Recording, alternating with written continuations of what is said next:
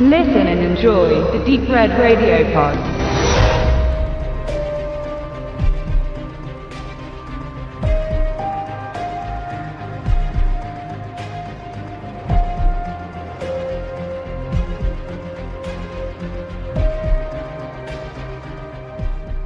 Am 27.10. kommt über die Walt Disney Home Entertainment Marvel's Daredevil aus dem Hause Netflix in den deutschen Handel, wahlweise auf DVD bzw. Blu-ray. Ein Schritt, mit dem ich nach gut zwei Jahren fast schon nicht mehr gerechnet habe, denn Netflix ist nicht gerade dafür bekannt, die Heimkinosektion zu bedienen, wo doch das Kerngeschäft über Video on Demand abgewickelt wird. Umso mehr habe ich mich gefreut, dass nun Daredevil als blaue Scheibe auf meinen Tisch gelangte. Was zum einen toll ist, aber bei genauerer Betrachtung auch ein paar Knackpunkte liefert, eigentlich nur ein, aber da ist dafür eine ziemliche Enttäuschung. Da starten wir mal ganz von vorn, denn um was dreht es sich bei Marvel's Daredevil?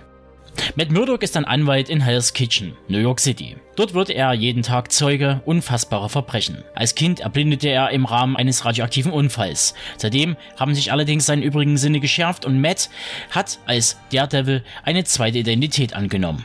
Jetzt kämpft er für die Gerechtigkeit, bei Nacht als maskierter Superheld, bei Tag als Anwalt in seiner Kanzlei.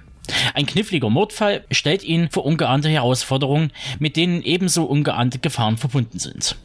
Als kurze Zeit später ein kleiner Junge entführt wird, geht Matt durch die Hölle, um das unschuldige Kind vor den Verbrechern des berühmt-berüchtigten Stadtviertels zu retten. Verbündete findet er sowohl in der jungen Frau Karen Page als auch in der Krankenschwester Claire Temple. Auch sein Freund und Kollege Focky Nelson steht ihm treu zur Seite. Gemeinsam bearbeiten die beiden den Fall eines wohlhabenden Klienten. Doch Matt traut dem mysteriösen Mann keinen Meter über den Weg. Als Daredevil gerät Matt in der Zwischenzeit mit dem Gangster Wilson Fisk aneinander, der sein Revier nicht kampflos aufgeben will und sich als gefürchteter Kingpin entpuppt. Während Matt und Foggy versuchen, die soziale Ungerechtigkeit in Hell's Kitchen zu bekämpfen, setzt der Kingpin alles daran, um seine Vormachtstellung zu festigen, indem er die Menschen des Viertels terrorisiert.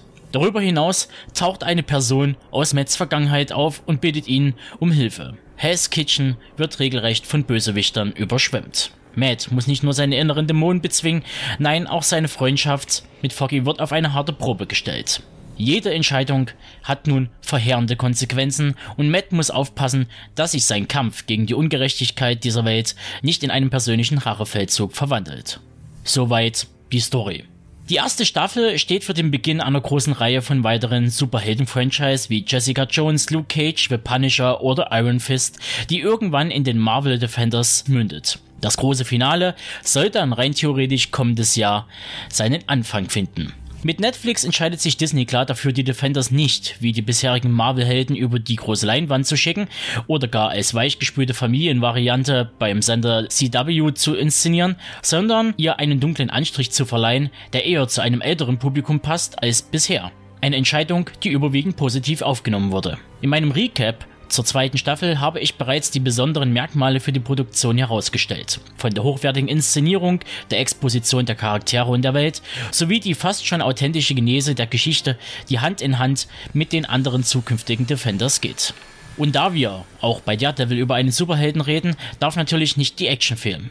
Diese gehört zur Comicwelt wie die Luft zum Atmen. Aber anders als zum Beispiel bei Flash, Superman und Arrow geht es bei der Netflix-Version nicht ganz so zimperlich zu.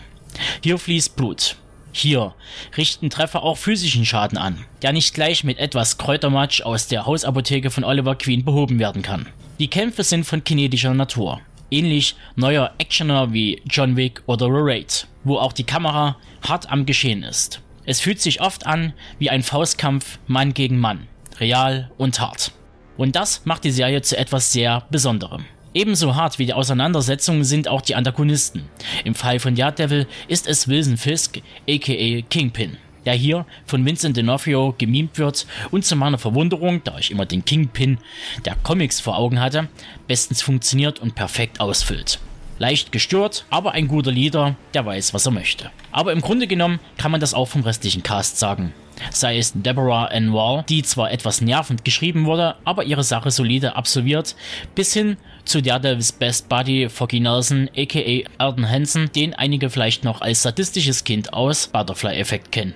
Tja, und unser Hauptdarsteller, Matt Murdock, wird von Charlie Cox verkörpert und dies macht er so gut, dass ich Ben Affleck schon fast wieder vergessen habe. Ansonsten kann man noch kurz was zum Showrunner Stephen S. The Knight sagen. Der hat sich vorher bei Buffy, Dollhouse und Smallville verdient gemacht und bringt das nötige Fachwissen für eine gute Produktion mit. Und damit schließe ich jetzt auch die Facts und komme zu meinem Fazit. Die erste Staffel aus dem Hause Netflix hat mich in den Band genommen und zum Bingen veranlasst. Und meine Frau war gleichsam fasziniert wie ich und wie viele andere auch. Das Konzept, eine Superheldenserie für ein erwachseneres Publikum zu produzieren, ist voll aufgegangen und spricht vielen aus der Seele. Comics sind nun mal kein Kinderkram und langsam merken es auch die Labels und Big Player. Der einzige Wermutstropfen, den die VO auf Blu-ray aufweist, ist das fehlende Bonusmaterial. Auch wenn es nur Jammern auf hohem Niveau bedeutet, aber es wurden während der Netflix-Premiere etliche Behind-the-Scenes-Aufnahmen bei YouTube veröffentlicht, wie die Kämpfe choreografiert wurden und ähnliches. Warum dies nicht mit auf der Disc gelandet ist, verstehe ich ehrlich gesagt nicht. Man bekommt also nur die blanken 13 Folgen mit einer Gesamtlänge von grob 624 Minuten zu einem momentanen Preis von gut 37 Euro. Was nicht gerade ein Pappenstiel ist angesichts anderer Serienprodukte, die mehr bieten. Schade, schade. Aber das tut der Qualität der Serie natürlich keinen Abbruch. Dennoch wünsche ich mir bei zukünftigen Veröffentlichungen aus dem Defenders Universe mehr Nerdkrempel auf der Scheibe. Und damit würde ich, wenn wir eine Bewertungsskala bei DAA hätten, eine 85 von 100 Punkten geben, was einer uneingeschränkten Kaufempfehlung gleichkommt. Also, stark zu, damit Disney ganz schnell die zweite Staffel sowie Jessica Jones und Luke Cage nachschiebt.